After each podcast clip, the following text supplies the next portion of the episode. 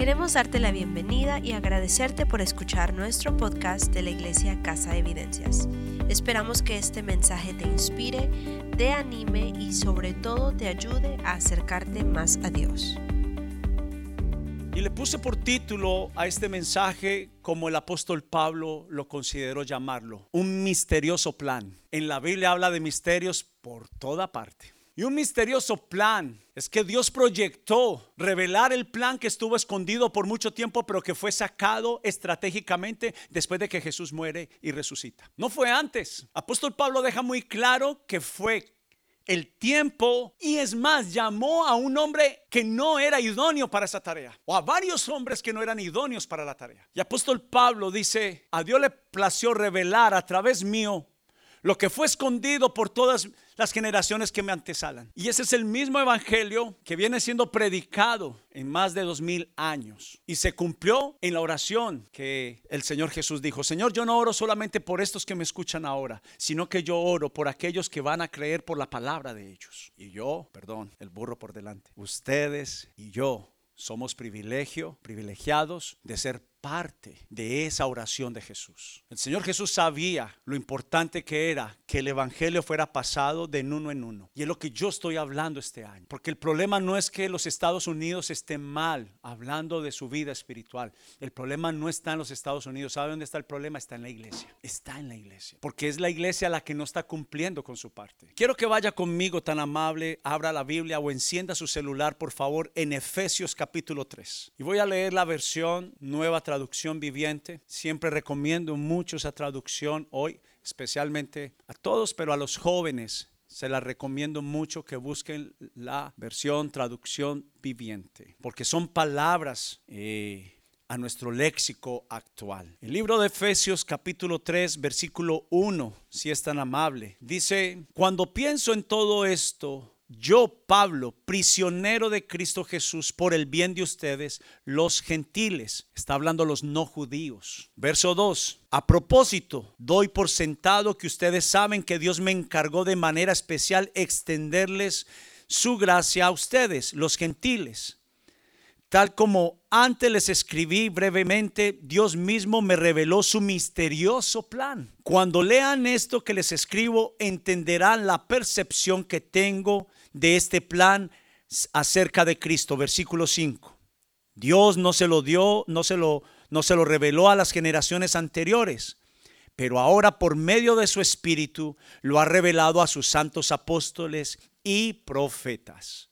Y el plan de Dios consiste, aquí ya lo empieza a ser revelado, en lo siguiente, en que tanto los judíos como los gentiles que creen la buena noticia, tradúcese al Evangelio, gozan por igual de las riquezas heredadas por medio de los hijos de Dios. Ambos pueblos, diciendo de los judíos y de los no judíos, forman parte del mismo cuerpo y ambos disfrutan de la promesa de las bendiciones, porque pertenecen a Cristo Jesús.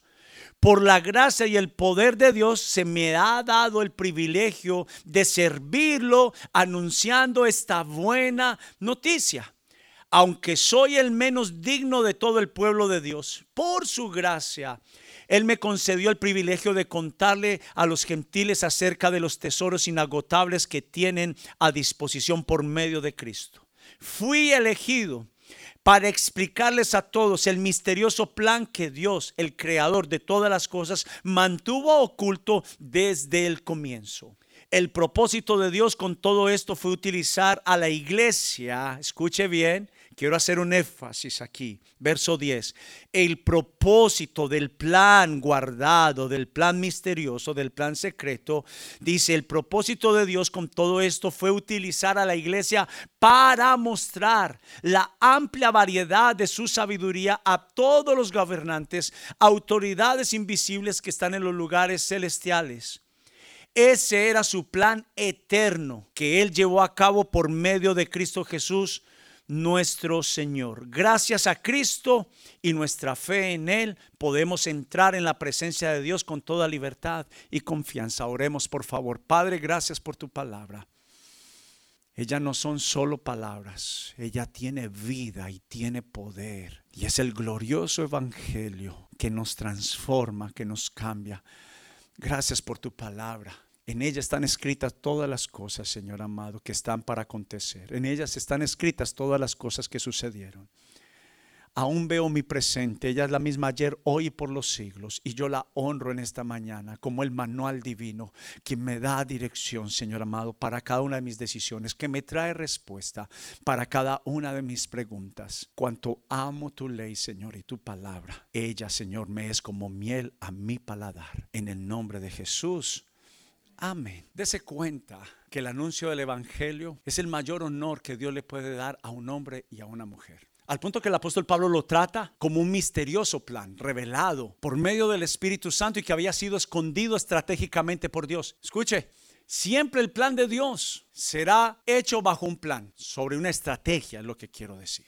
Y esa estrategia no es casualidad. Esa estrategia fue hecha para que tanto alguien como el apóstol Pablo, escuche esto, que era sabio en palabras, entendido, estudiado, como para el apóstol Pedro que era iletrado. A Pedro se le dio la tarea de hablarle a los judíos y al apóstol Pablo a los no judíos. Y Dios arma el plan delegando a cada uno de los apóstoles y profetas de ese tiempo para delegarles una parte a unos los judíos, a los otros los no judíos. Y esa tarea, por eso dice un énfasis allí, se le dio a la iglesia. Por eso para mí el problema no es la gente. El problema es que en los Estados Unidos la iglesia se olvidó de evangelizar, de anunciar las buenas nuevas. En mi país, Colombia, las iglesias están creciendo porque vino una conciencia de que el asunto, el problema no estaba en el presidente o en la oposición, que el problema no estaba en las escuelas, que el problema no estaba en los que están educando en el país, que el problema estaba en la iglesia. Cuando ellos se concientizan que era su responsabilidad,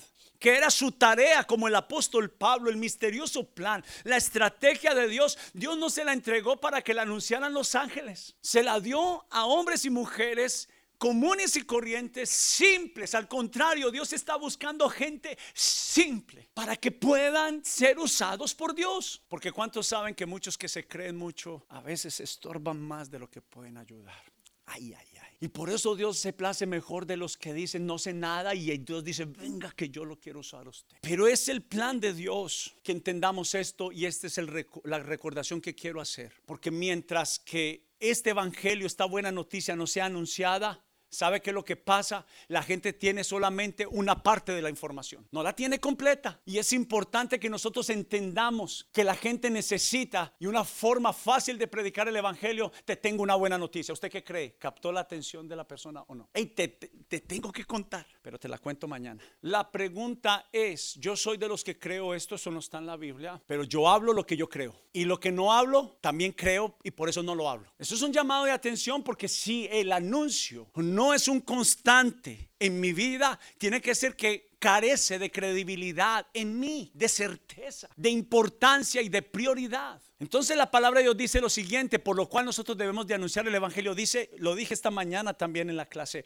dice, por cuanto todos pecaron y están destituidos de la gloria de Dios. La gente hoy en día sabe que cree, que son buenos y Jesús mismo cuando le dijeron, Señor bueno, y él dijo, ¿por qué me llamas bueno si solamente hay uno bueno y es Dios y es bueno que le digamos a la gente, tú no eres tan bueno como tú crees?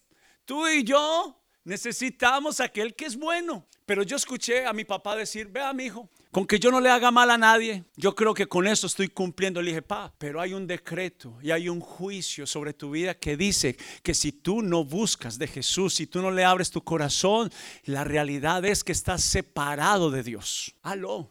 Este plan revela la salvación de tal manera que deja al descubierto el mejor engaño guardado por Satanás. Escuche, este anuncia, deja sin argumentos al enemigo. Porque la Biblia dice que el que practica la maldad no heredará el reino de Dios. Entonces necesita alguien que le diga, vas para un abismo. Lo que te está pasando es que necesitas a Cristo. Lo que está pasando en tu vida, necesitas al Salvador, al único que puede llevarse de ti ese peso, esa cosa que te hace daño. Y él fue el plan perfecto para desmantelar el engaño del enemigo, nuestro enemigo. Perdóname, ¿sabe qué dice la Biblia? Que desde que usted eligió a Cristo en su vida, usted se constitucionó ser un opositor de Satanás. Y la mejor manera de desbaratar todo plan y artimaña de Satanás que le pasa a usted y que le pasa a otros es bajo el anuncio de la verdad. ¿Sabe cómo se lo demuestro? Tengo una forma de demostrárselo. A Jesús le pasó, él fue enseñado así y él lo practicó. Cuando Satanás se le aparece en el desierto y en cuatro veces quiso tumbarlo, Satanás fue vencido por medio del escrito está, por medio del anuncio de la palabra, del misterioso plan. Es más, Satanás trató de tentar la cuarta vez con la misma palabra a Jesús. Pero Jesús lo contragolpeó y le dijo, escrito está, no tentarás al Señor tu Dios y solo a Él adorarás. Váyase con sus reinos. Yo necesito a mi Padre y yo necesito a mi Cristo. Y el mundo necesita a Cristo. Necesitamos tener claro que este precioso evangelio puede ser predicado por hombres y mujeres que pueden tener conocimiento en palabras y los que no. Porque sabe que la habilidad que usted necesita ya fue provista y usted la sigue buscando en otras partes. Y como yo le decía a alguien esta mañana que le ponía un ejemplo de recibir un regalo, hay gente que teniendo el regalo al frente, gente que anda diciendo recíbelo y prácticamente, prácticamente está resistiendo este regalo. Y el anuncio de este plan es la antítesis de que puedo vivir sin agradar a Dios. Porque la gente cree, oran, escuche esto, la gente dice hoy en día Dios te bendiga, y creen que con eso ya agradaron a Dios. ¿Sabe por qué lo hablo? Porque hoy te estoy concientizando. No necesariamente una persona que diga, hoy está de moda, Dios te bendiga. Hoy cualquier malhechor dice Dios te bendiga. Pero ¿sabe por qué el anuncio? No le hablo por el problema de que la persona diga eso, porque esa persona no puede ir al infierno. Esa persona necesita verdaderamente a Jesús. Si usted sabe que sus obras son malas, así diga palabras santurronas. Tiene que saber que el que no practica el pecado hace las obras de Dios. Mientras que haga las obras del enemigo necesita el anuncio liberador del mensaje amoroso de Dios. Lo necesita, lo necesita. Y la mujer samaritana lo único que tuvo que decir, oye, del que esperábamos, el que tú decías, ¿por qué no me escuchas? Es real y tú lo puedes tener y lo puedes buscar. Y la Biblia dice que toda Samaria creyó en Jesús. Todo un pueblo por una mujer que lo había acabado de conocer. Le anunció el Evangelio. Y este plan desmiente y contradice que puedo hacer algo por mí mismo para ser salvo. Hay gente que dice su salvación son las riquezas. Hay gente que dice que su salvación es el puesto en su trabajo que tiene. Es su estándar, los logros. Pero ante Dios no le alcanza.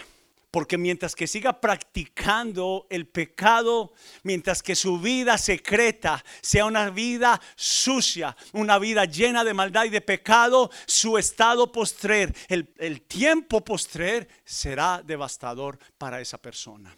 Y este plan tiene la revelación que todos necesitábamos. A preciosa mujer que un día llegó a mi casa a orar por David cuando él tenía aproximadamente tres años. La llevó mi suegra, viva mi suegra. Cuando yo llego a la sala de mi casa, veo tres mujeres mi esposa, mi suegra y la mujer que Dios usó por su oración para que yo conociera a Jesús. Bendita mujer que fue valiente. Le tiré la puerta de mi casa. Quería que se fuera de mi casa. Pero esta bendita mujer no me maldijo, sino que oró por mí. Y Sarita, póngase de pie, Sarita. Quiero, honrar, quiero honrarla, la mamá. Ella es la mamá espiritual de nosotros y, y sentí el Espíritu Santo. Ha sembrado mucho en nosotros y que Dios te bendiga, te multiplique por haber sido valiente y aún haber querido este yerno malacaroso que no la quería. Ya. Eh, para mi suegra. Ella estaba esperando un chiste de suegras, pero no. Pero mi suegra perseveró.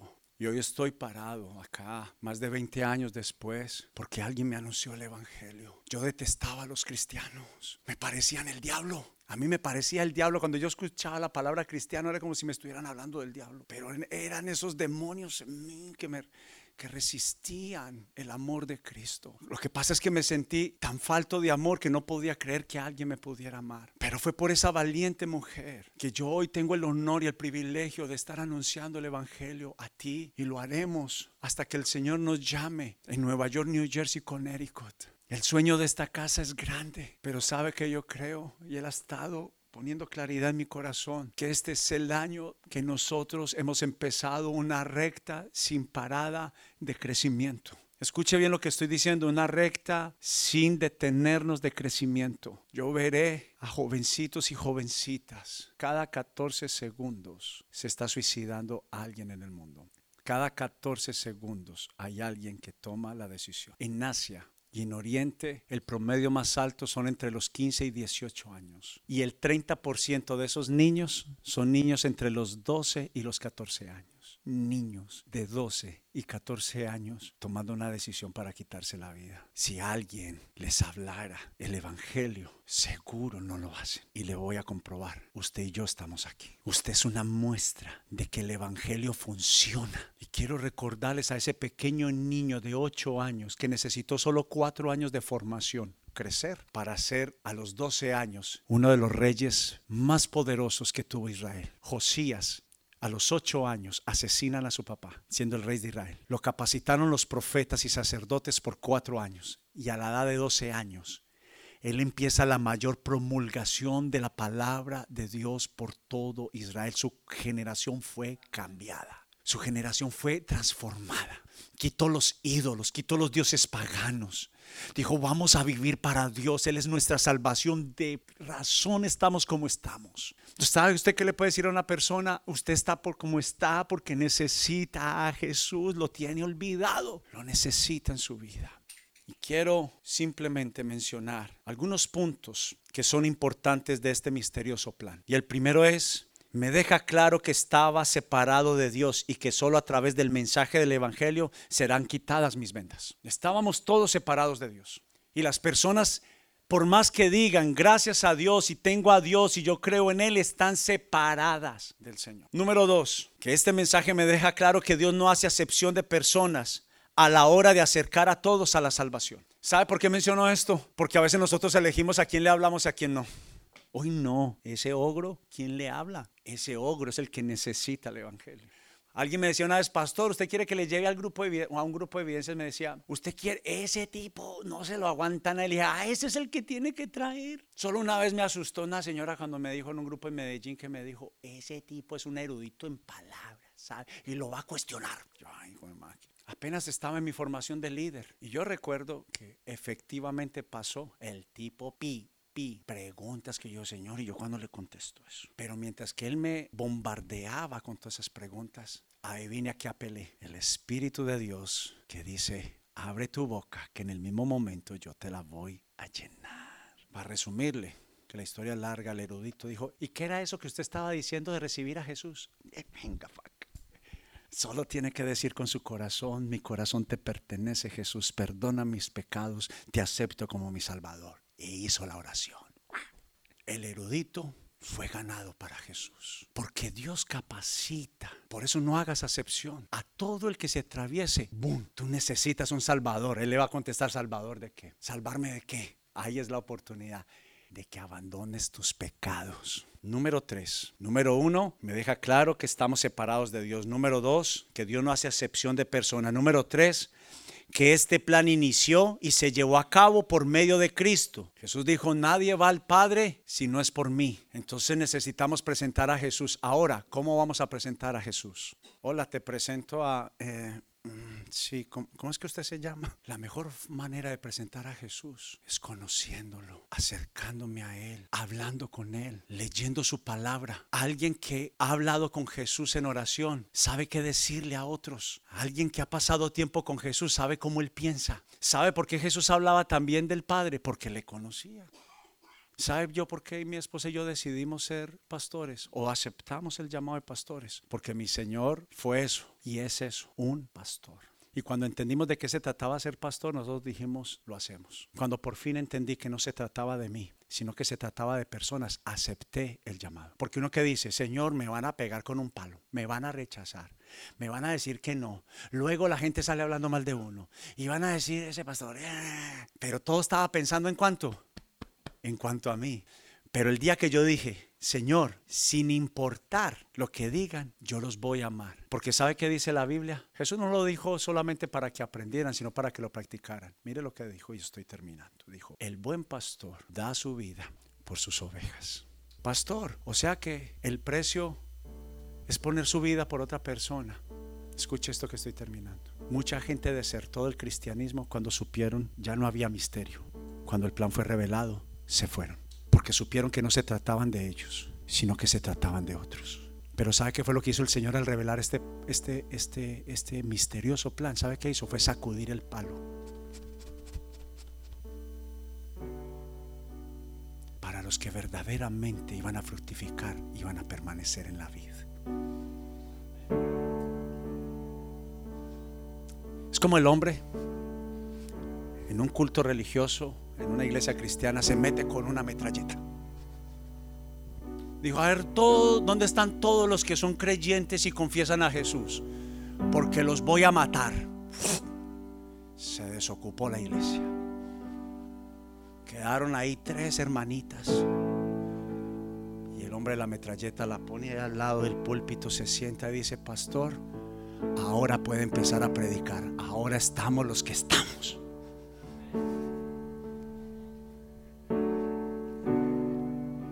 Que Jesús dijo, en el mundo tendrán aflicción, pero gozaos porque vuestro galardón es grande en los cielos. Yo no quiero aquí cristianos espuma de Coca-Cola, mientras que todo está efervescente. Y eso, la espuma sube.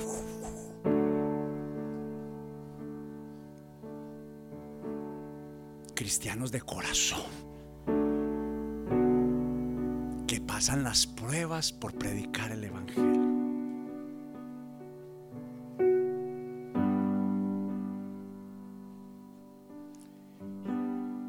Y el propósito de Dios, por último, fue usar a la iglesia para mostrar este misterioso plan.